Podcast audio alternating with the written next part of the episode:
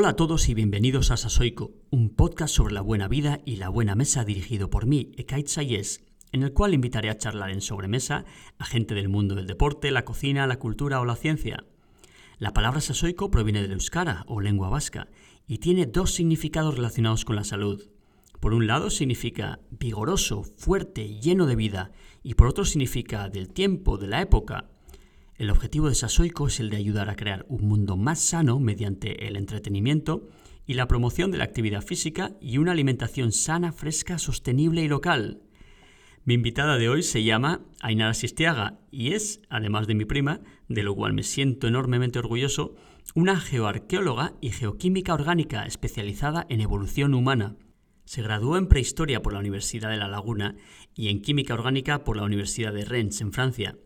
En 2015 obtuvo su doctorado por la Universidad de La Laguna sobre la evolución omnívora y humana, donde exploró el uso de los lípidos con biomarcadores para analizar la dieta durante el Paleolítico. Desde entonces ha realizado un postdoctorado en el prestigioso MIT o MIT en, Boston, en Estados Unidos, una de las universidades con más premios Nobel del mundo, y se unió a un equipo de astrobiología de la nada más y nada menos que la NASA que investigaba el entorno paleolítico de los primeros asentamientos humanos en un lugar llamado Old Dubai Gorge, en, África, eh, y también participó en experimentos análogos para el Laboratorio de Ciencias de Marte, imaginaos. En 2017, su proyecto Mind the Gut sobre el, el, microbioma humano recibió una beca postdoctoral con el MIT y la Universidad de Copenhague, donde está pasando su tercer año de beca. Es además cofundadora del Global Microbiome Conservancy, que se trata de una colaboración sin fines de ánimo de lucro entre científicos y comunidades de todo el mundo para recolectar y preservar la biodiversidad completa de los microbios intestinales humanos para las generaciones futuras. Sus intereses de investigación actuales incluyen el estudio del microbioma humano, particularmente investigando los lípidos producidos por bacterias en la materia fecal y durante estos últimos años ha estado estudiando el metabolismo bacteriano del colesterol en el intestino en humanos y primates. Además, ha viajado a lugares donde aún se vive de la caza y la recolección y es una verdadera apasionada de lo que hace. Me encantó charlar con ella y os prometo que habrá una segunda parte, ya que nos quedaron muchísimos temas que tratar sobre, pues, por ejemplo, el tipo de alimentación y el estilo de vida o los estilos de vida que se alinean mejor con nuestro diseño evolutivo como seres humanos. Así que os presento a Ainara Sistiaga.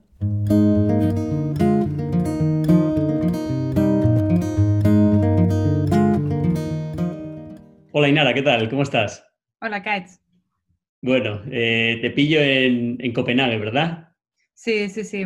Justo nos mudamos hace poco desde Estados Unidos aquí y nos cogió ahora la, pandemia aquí, así que aquí estamos en Copenhague. ¿Cuándo llegasteis a Copenhague? En octubre. Vivíamos en, Boston antes y ahora... Que, en, Boston, en Boston pasasteis unos cuantos años, ¿no? Sí, casi cinco años, sí. Cinco años. Y anteriormente venías de, de Rennes, de Francia. Cuatro años, sí, y Canarias.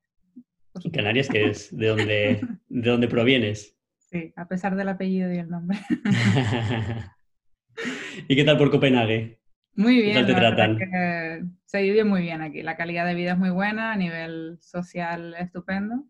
Porque como sociedad tienen unos valores que a mí me gustan bastante. Y, después el, tiempo no está tan mal. poco parecido del País Vasco, diría yo.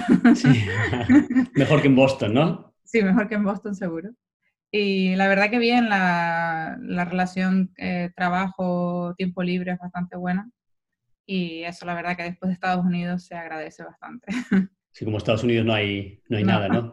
no hay nada, ¿no? Por lo menos que yo haya conocido, no, no he ido a otros sitios, no he trabajado en otros sitios, pero... Me dicen que Japón, pero... Sí.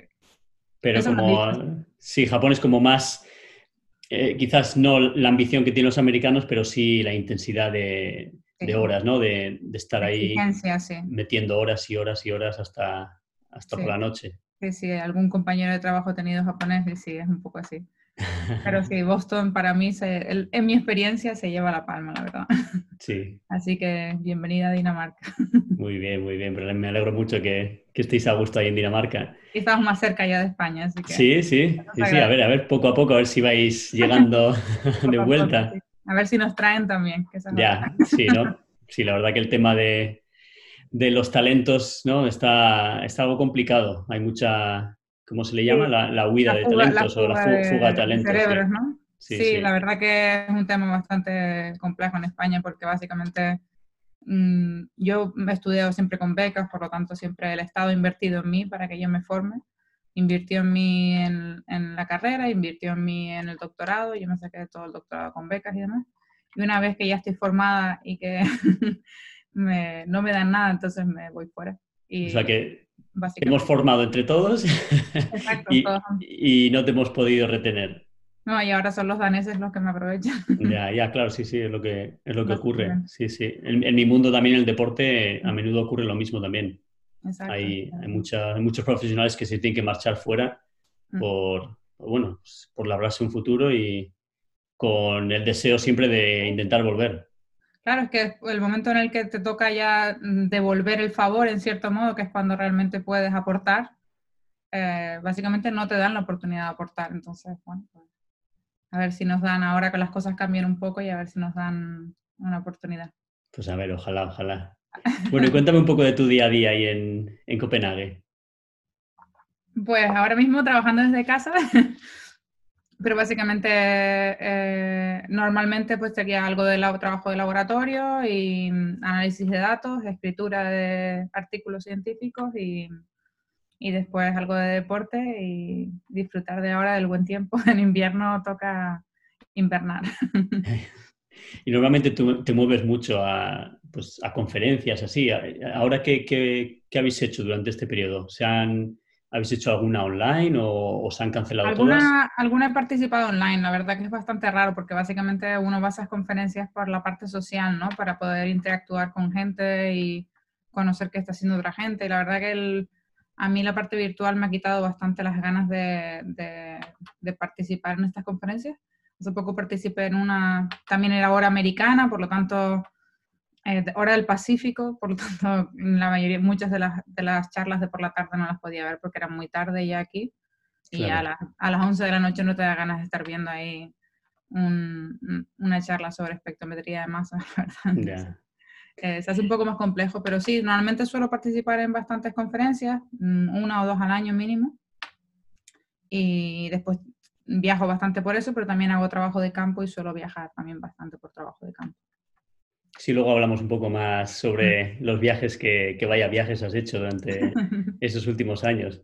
Pero bueno, centrándonos todavía en, Dinamarca, ¿qué tal es la comida de allá?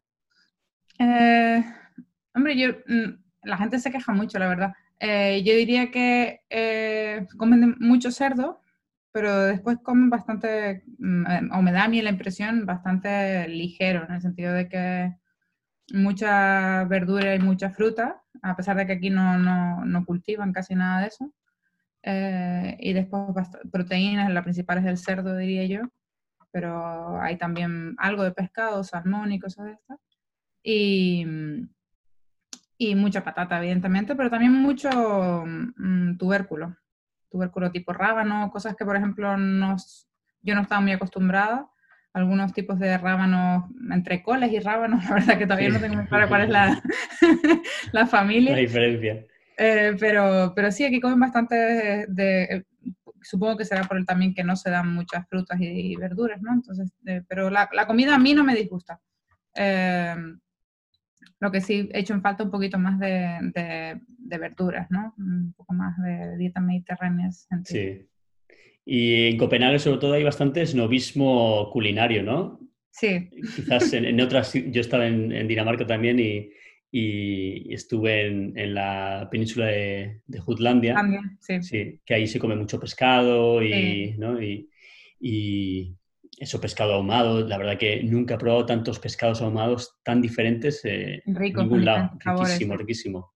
Pero en Copenhague sí que hay un poco más, ¿no? De, de ese Sí, yo creo que también es esta cultura un poco más urbanita y, y, más joven, ¿no? Esta nueva generación que, que, no está tan acostumbrada a ese tipo de productos. Y, y también es todo el movimiento este de la Nordic Cuisine, eh, un poco generada a partir del Noma y estos restaurantes que han salido estos como pequeños eh, anexos del Noma, ¿no? De gente que trabajaba en el Noma antes y ahora ha montado su propio negocio. Y la verdad que eh, la escena culinaria de aquí es súper interesante. también prohibitiva. Ya. bueno, ahora no sé si has estado, has estado en el, en el Noma recientemente, después del confinamiento. Pues he estado dos veces porque... Eh, Con lo de la hamburguesa, ¿no? sí. Hamburguesa y vino, sí, sí, ya vi. Qué pues bueno. he estado dos veces y la verdad que la hamburguesa es espectacular, hay que decir. Probé la, a la vegetariana también y no me gustó demasiado. Eh, pero estaba curioso, había que probarlo y, y la verdad que es muy, muy bueno. Valía la pena. Digo, ya que por lo menos va a ser la de las pocas veces que he probado ir al Noma. Pues o sea, que he estado dos veces. Tú puedes decir que ya he estado dos veces en el Noma. he estado dos veces en el Noma, pero no a precio normal. bueno, bueno. Pero estaba muy bueno, valió la pena. ¿eh? Sí. Y la vegetal estaba hecha con. Me fijé en la foto y mm. como con. Eh, estaba hecha con quinoa. Sí, eso es quinoa. Sí, sí, sí, porque se veía como la el rabillo es el quinoa en la hamburguesa. Y después estaba hecha con una especie de fermentación con esporas de, mm, de, de tempeh, creo que era. Sí. Sí, o, sí, tempeh, no era aceitán, tempeh era. De fermentación con esporas de tempeh, algo así. Ya. Sonaba, a mí me, sonó mejor de lo que me Sí, ¿no? Pero estaba bien. Y el sitio está chulo, ¿no? El sitio está muy bonito. Sí. Sí, sí, sí, ya te enviaré algunas fotillos. Sí. Em, la verdad que son, antes tenían un, un local más, más céntrico en, y la idea de ellos era precisamente mudarse a un sitio un poco más en el que pudieran tener su propio jardín y cultivar pues sus plantas y demás, tener una zona de jardín también para, para mm, poder ofrecer eh, pues comidas en el jardín y demás. Y, y, se mudaron a Cristiania, la zona de Cristiania que es donde está el el barrio libre de cristianos, algo así, que es el, mm. por la Unión Europea y que tiene sus propias leyes y demás. Pues se mudaron justo a uno de esos lados que está como dentro de Copenhague, pero en una isla un poco más aislada. Y eso les ha permitido a ellos pues tener su propio jardín, cultivar sus cosas y demás, tener un espacio un poco más, más interesante. Y luego, por, por deformación profesional, siempre que veo algo de agua, siempre me, me, me pregunto a ver qué será, si será un, un, río, será un lago, si será el canal o el agua que se ve ahí delante del Noma, ¿qué es? Pues eh, son las islas estas que están entre Canal y, la, y el puerto. La verdad que eh, yo me bañé hace poco en una y el agua no estaba muy salada. Ya. Pero, pero son, sí, les algunas zonas les llaman el canal y otras como puerto, es, entrada de agua del mar, Pero es una mezcla ahí. Pero sí, eso ya es casi una isla ya más cercana a, a la salida al mar. Qué bueno. Bueno, y comparándolo con la comida americana, ¿no? Es un, cambio significativo. sí, sí, sí. ¿Qué tal era la comida allá en América, en Boston? La comida, bueno, yo la verdad que no, no, no puedo decir que haya probado muchas cosas allí, la verdad.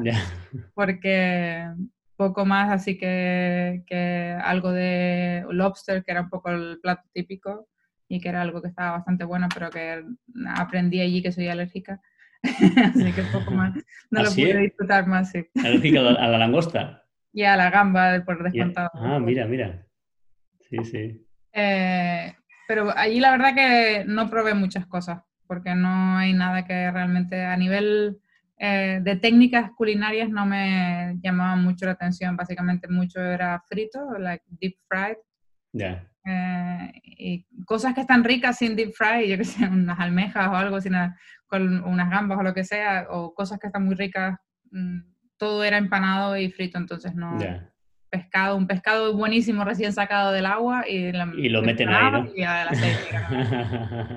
¿Por qué? ¿Por qué? ya, qué desastre. Así que no, la comida americana básicamente, pues comida de otros sitios muy rica, pero americana, americana no, más allá del clam chowder y alguna cosa así particular, no, no probé mucho más, la verdad. Y en América estuviste trabajando en el, en el famoso MIT, en el, En, la Universidad de Massachusetts. Y cuéntame, ¿qué tal la experiencia ya? Muy bien, la verdad que... En la Universidad de, de, Noam Chomsky y de, y de otros muchos cerebros de... es una de las que más premios Nobel tiene y la verdad que en ese sentido es un... Yo ya no diría solo la universidad, sino el ambiente que está en esa zona de, de Boston, ¿no? Que tiene Harvard justo al lado también y otras universidades así bastante importantes. Es un clima súper dinámico en el que todo el rato están pasando cosas súper interesantes en el que se dan colaboraciones muy interesantes con, con mucha gente, en el que si tienes cualquier duda sobre cualquier cosa de la ciencia, siempre vas a encontrar un experto por ahí cerca para tomarte un café y, y hablar del tema. Y la verdad que, que a mí eso me, mm, me, dio muchas oportunidades, me ayudó a crear también un network bastante bueno de gente y aprendí muchísimo, la verdad que trabajé muchísimo, pero aprendí, aprendí muchísimo también. Y eso la verdad que no lo cambié por nada. Mm. Y Enara, hazme, por favor, si no te importa, una... Explícanos tu trayectoria para que la gente también te sitúe, porque has pasado por el MIT, has pasado por la NASA, ahora estás en... estás ahora en Copenhague, o sea que para que la gente te sitúe un poco tu trayectoria académica y profesional. Pues como lo cuentas suena un poco raro, pero la verdad soy historiadora, eh, arqueóloga para ser más preciso. Y yo estudié ah, arqueología e historia y arqueología en la Universidad de La Laguna, en Tenerife. Y, pero durante toda la carrera siempre participé en excavaciones arqueológicas en el yacimiento Neandertal. O sea, ya estaba envuelta, en, en, investigación desde el principio. Y cuando terminé la carrera, eh, me fui a Francia a hacer un máster en química orgánica aplicada a la arqueología. Eh, y en la Universidad de Bretaña, en, en la Bretaña francesa. Y nada, estuve estudiando pues sedimentos de yacimientos neandertales para determinar cómo los neandertales cocinaban sus alimentos. ¿Y, cómo lo hacían? Al fuego. no, pero básicamente a la piedra y, a, las brasas. Pero básicamente los diferentes usos de los diferentes fuegos, a la temperatura a la que estaba cada fuego ese tipo de cosas, ¿no? A partir de métodos químicos. Y, mm, y nada, después de eso volví a Canarias a terminar la tesis. Terminé la tesis que fue sobre la ingesta de, mm, carne durante nuestra evolución, a través de un poco trazando esa ingesta de carne por medio de unos lípidos que se encuentran en las heces fecales, unos derivados del colesterol y de los esteroles en las plantas que se encuentran en las heces fecales. Y entonces los analicé en neandertales, en otras, en gorilas, en chimpancés, y básicamente usando esos marcadores fecales intenté determinar cuál era la proporción de carne y de tejidos animales y tejidos eh, vegetales en la dieta y cuál era su papel en nuestra evolución desde el origen de la humanidad hasta un poco nuestros días. ¿no? Súper interesante. Esa fue la tesis. No sé si conseguí responder a las preguntas, pero pero bueno, creo que fue interesante en el sentido de que planteó una nueva, un nuevo método para aproximar este tipo de, de estudios de paleodieta, en cierto modo, porque hasta el momento los estudios de paleodieta se centraban mucho en, en el estudio de los isótopos del colágeno, y el colágeno, como tú bien sabes, está formado por proteínas y entonces eh, se forma a partir de proteínas, de la ingesta de proteínas. Por lo tanto, eh, desvirtualizaba o, minimizaba en cierto modo la ingesta de plantas porque las plantas al no tener tanta proteína, pues no forman parte de, esa, mm, de esa base que va a dar lugar al colágeno. Entonces, en cierto modo, esos eh, estudios basados en colágeno, en, los isótopos de colágeno, minimizaban eh, el papel de las plantas y después los estudios que planteaban la ingesta de plantas se basaban básicamente en que hubiera preservación de restos vegetales y eso se da en muy pocos casos, por lo tanto había un, un bias bastante claro entre... Eh, entonces no había ningún método que dijera, pues, pone sobre la mesa cuáles son las dos partes de la dieta. Y este fue un poco, eso fue un poco la gran aportación de la tesis. Qué bueno, pues a ver si, si la leo algún día. te la mandaré, te la sí, sí, envíamela, envíamela. Te la envío. Y, y, después de eso, pues ah, yo durante la tesis había hecho unas, dos estancias en Boston, una en, en, la Universidad de Boston y otra en, en el MIT. y el, el que era mi supervisor en el MIT me dijo que si quería irme a Boston de postdoc o terminé la tesis. Entonces, evidentemente le dije que sí. y, y, nada, pues, durante ese estuve trabajando dos años en un proyecto mm, financiado por NASA Astrobiology, que era básicamente para determinar el origen de la vida compleja. Y era sobre vida extraterrestre y, y cómo se dieron los primeros organismos en la Tierra y demás cosas así y básicamente yo estudié pues el origen de la vida, de la, de, la vida compleja en los humanos, básicamente fue un poco como lo planteamos y estuve trabajando en un proyecto La Garganta del Dubai estudiando eh, pues estos marcadores lipídicos, estos marcadores de fecales, pero también la, eh, el paleoambiente mm, del origen de la humanidad en ese contexto. Hace del, Entorno, entorno, climático. Exacto, sí tipos de plantas, eh, tubérculos, por ejemplo, cosas así. Todo esto siempre utilizando eh, marcadores de, lípidos que se encuentran también en las plantas y demás y que se conservan en el suelo. Y Muy interesante. Después de eso, pues conseguí una beca de la Unión Europea que se llama Marie Curie eh, Individual Fellowship. Sí. Eh, para estudiar eh, marcadores en las heces fecales microbianos que nos den algo de información sobre la flora bacteriana en el pasado. Y para ello estudiaba poblaciones actuales eh, con modos de vida tradicional, o sea, tribus que estén más o menos aisladas, que sigan existiendo en la actualidad, y compararlos con mm, material fecal momificado o que se conserve mm, pues utilizando principalmente momias de Canarias y de, y de Nubia y ese es todavía en el proyecto en el que estoy. ¿Y qué diferencias eh, habéis encontrado? Si es que habéis llegado a alguna conclusión. Pues todavía estamos en parte del proyecto y, y, precisamente el COVID pues, ha hecho que nos falten todavía los datos de proteinómica. Eh, entonces estamos un poco todavía ahí con una pata que nos falta para poder interpretar bien, pero sí tenemos resultados de la parte de humanos actuales que son bastante interesantes, la verdad. Sí, y en comparación con nosotros, ¿cómo es su flora bacteriana? Un 30% más diversa que la tuya y que la mía. Así, ¿eh? Sí. sí. sí, sí, De hecho, recuerdo, no sé si me lo mandaste tú o algún récord, bueno, algún, algún artículo de, de prensa, de la, yo creo que era la Guardian o alguna, algún, algún periódico eh, británico y hablaba un poco de, cómo eh, alguien que había ido a, convivir con alguna de estas tribus se, pues, se hizo diferentes tomas de, flora bacteriana durante su periodo, es decir, antes de, antes de ir, estando en Reino Unido, después estando con la tribu y después, y cómo durante su periodo con la tribu su flora bacteriana había mejorado y después al volver al Reino Unido había vuelto a, empeorar. Sí, sí, sí. No, la, verdad que eh, llevan un tiempo, los últimos diría yo, creo que 10 años ya saliendo artículos que muestran cómo la biodiversidad y, la, capacidad, la, capacidad metabólica de estas poblaciones en, que todavía no, han sido expuestas, no, han estado expuestas a, a muchos, porque normalmente sí tienen algo de exposición a antibióticos, pero eh, no una exposición continua, que tienen una vida que no es sedentaria, que tienen una dieta todavía basada bastante en la, estacionalidad y en los productos que, que, la tierra les aporta en ese momento y el contexto. Eh, esas poblaciones tienen menor riesgo de, enfermedades metabólicas normalmente, cardiovasculares también, tienen bastante, eh, una esperanza de vida bastante larga, contrariamente a lo que siempre hemos creído.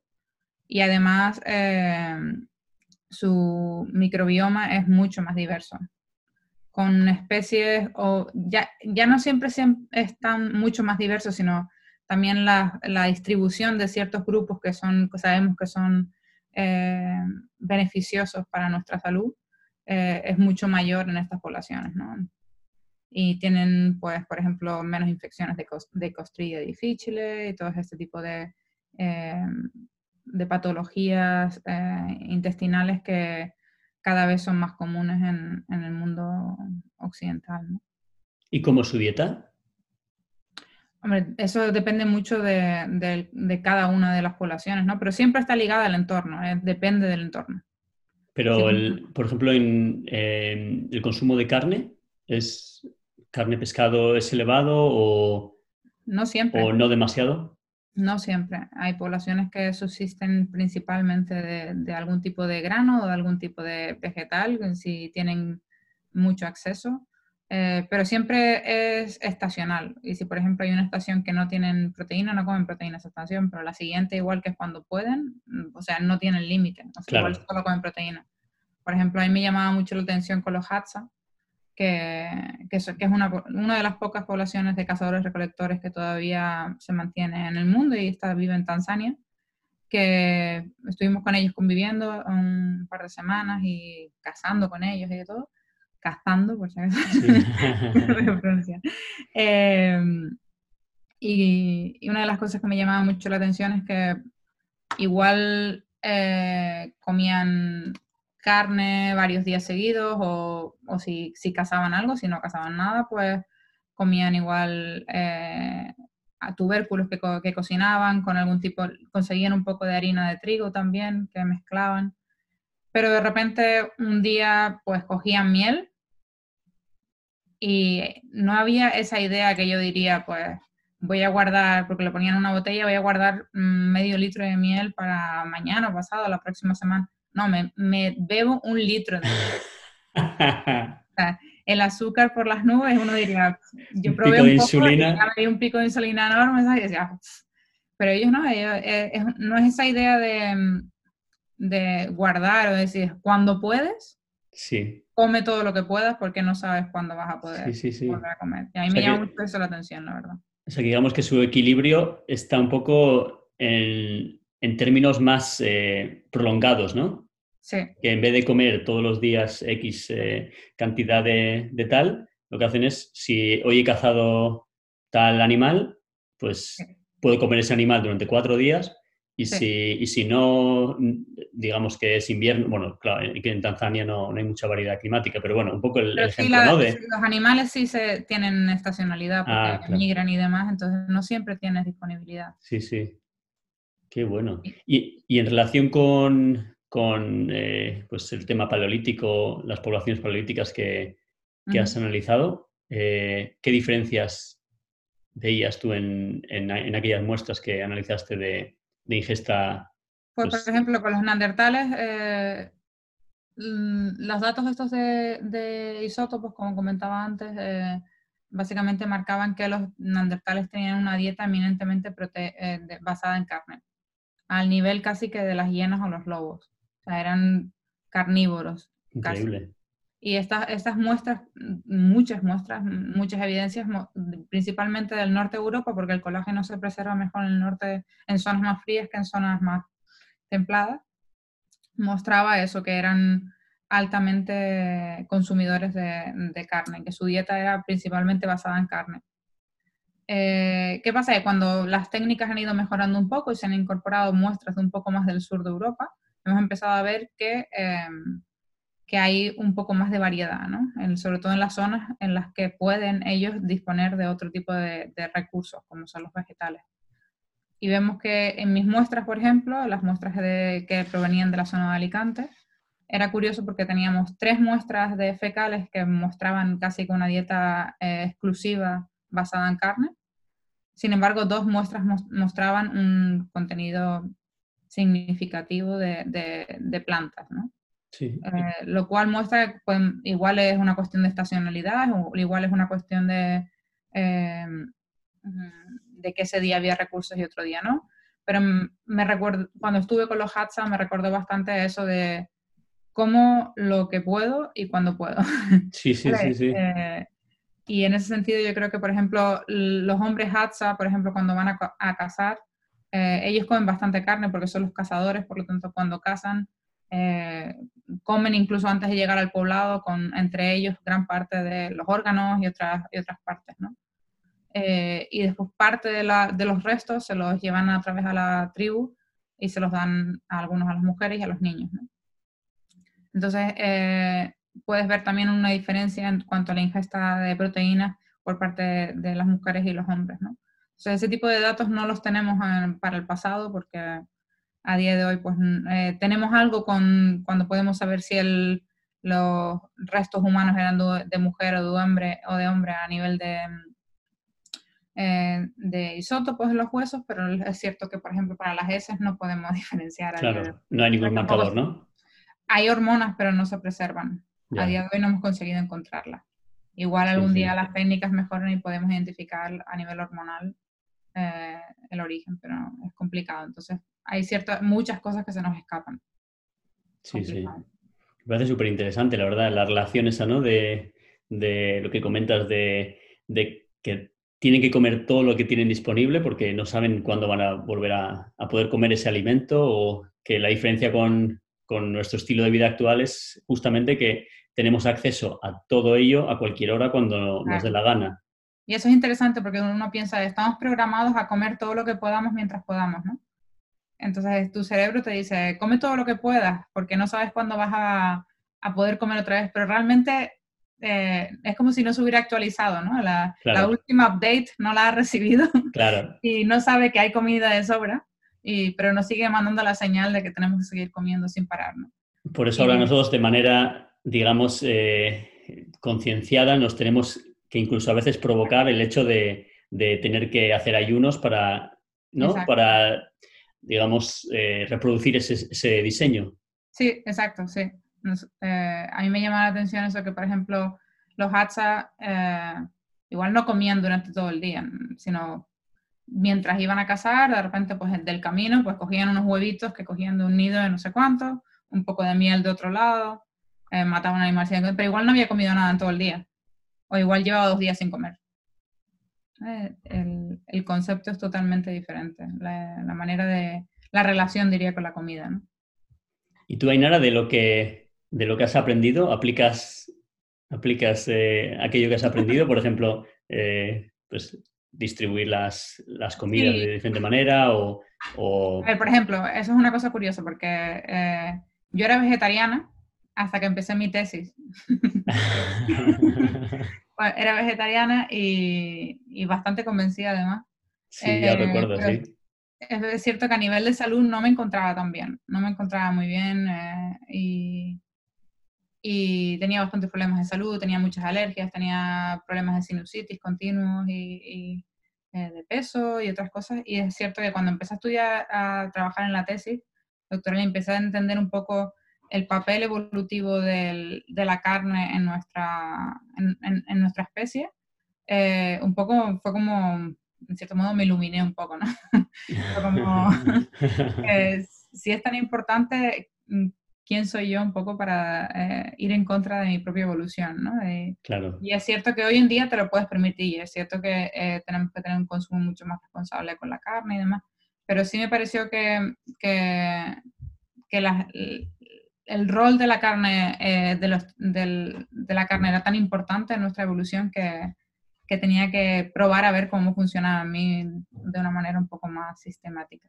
Sí. Y, y nada, por ejemplo, ya con el tiempo pues, me he sentido mucho mejor comiendo carne y demás. No, no abuso, pero sí eh, me gusta ahora.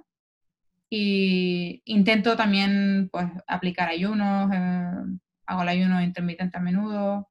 Eh, y ayunos un poco más largos, pues me cuestan más, pero sí es verdad que los hago de vez en cuando. Por ejemplo, hice uno el domingo, creo que fue, o el sábado. ¿De cuánto tiempo? De 23 horas. No pude llegar a las 24. Intenté, pero ya decía, no puedo más. Ya está, una hora más ya no puedo, ya. Eh, el día siguiente después del Noma, además. Ah, sí, ah, mira, una buena hamburguesa, ¿no? Sabrosa. Sí, una buena hamburguesa y el día siguiente. para, para, para poder eh, contrastar un poco. Sí, sí.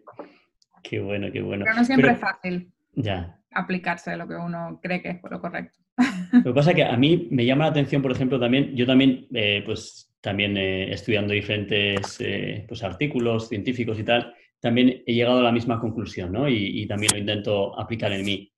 Pero curiosamente, los últimos pues, meses o este último año me he estado también pues, interesando mucho por, el tema de la longevidad.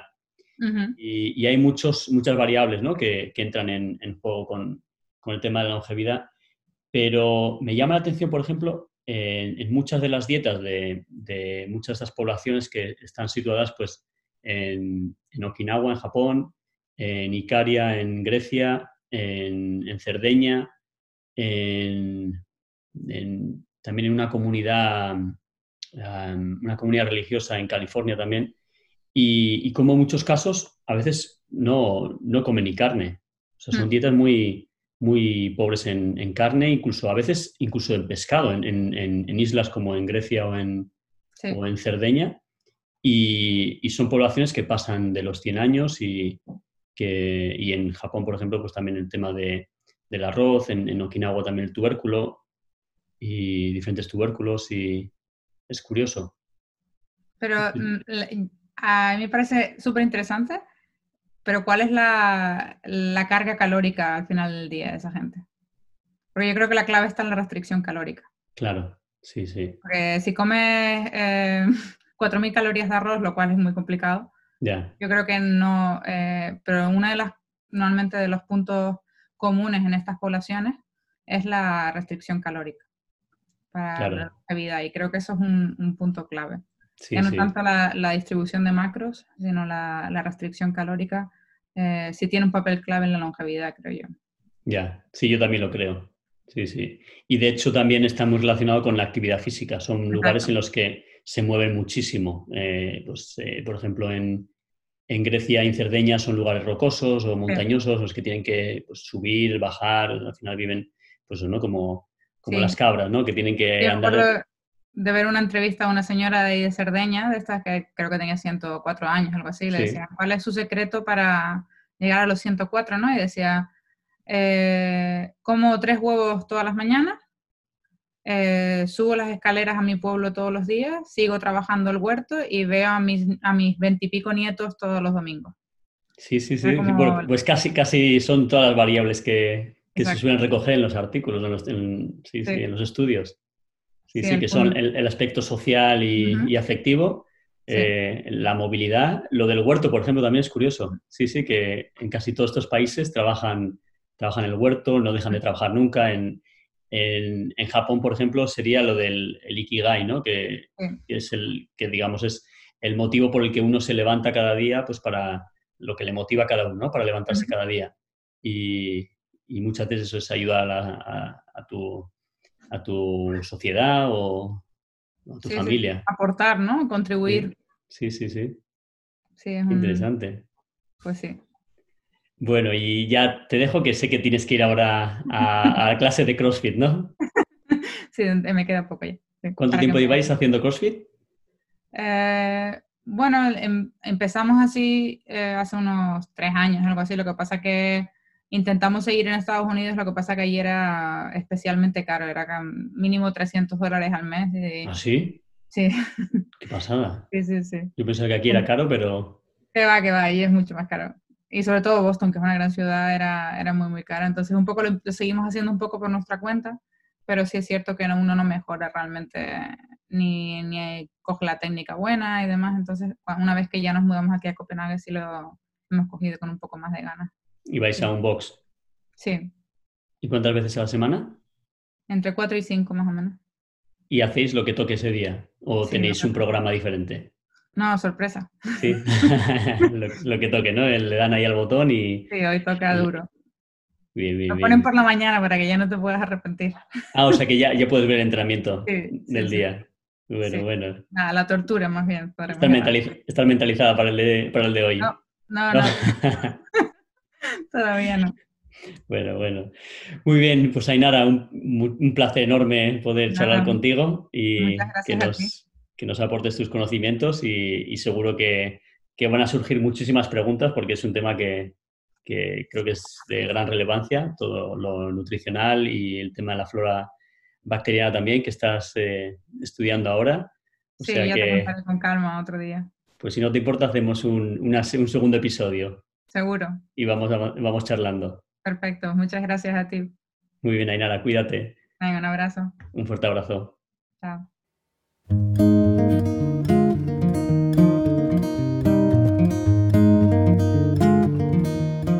Espero que os haya gustado esta conversación con mi prima, la geoarqueóloga y geoquímica orgánica especializada en evolución humana, a Inara Sistiaga, de quien además me siento súper orgulloso de todos los éxitos que ha conseguido en el mundo de la ciencia y a ver si conseguimos entre todos poder volver a atraer a este tipo de talentos a nuestro país para que nos ayuden a estar a la cabeza de la ciencia y la innovación. Mientras tanto, os espero en el próximo episodio. Y ya sabéis, podéis suscribiros a este podcast y a mi blog para que conozcáis todas las noticias. Y recordad, moveos, cuidaos, comed sano, cocinad fresco, consumid localmente. En definitiva, manteneos sasoico y comed sasoico.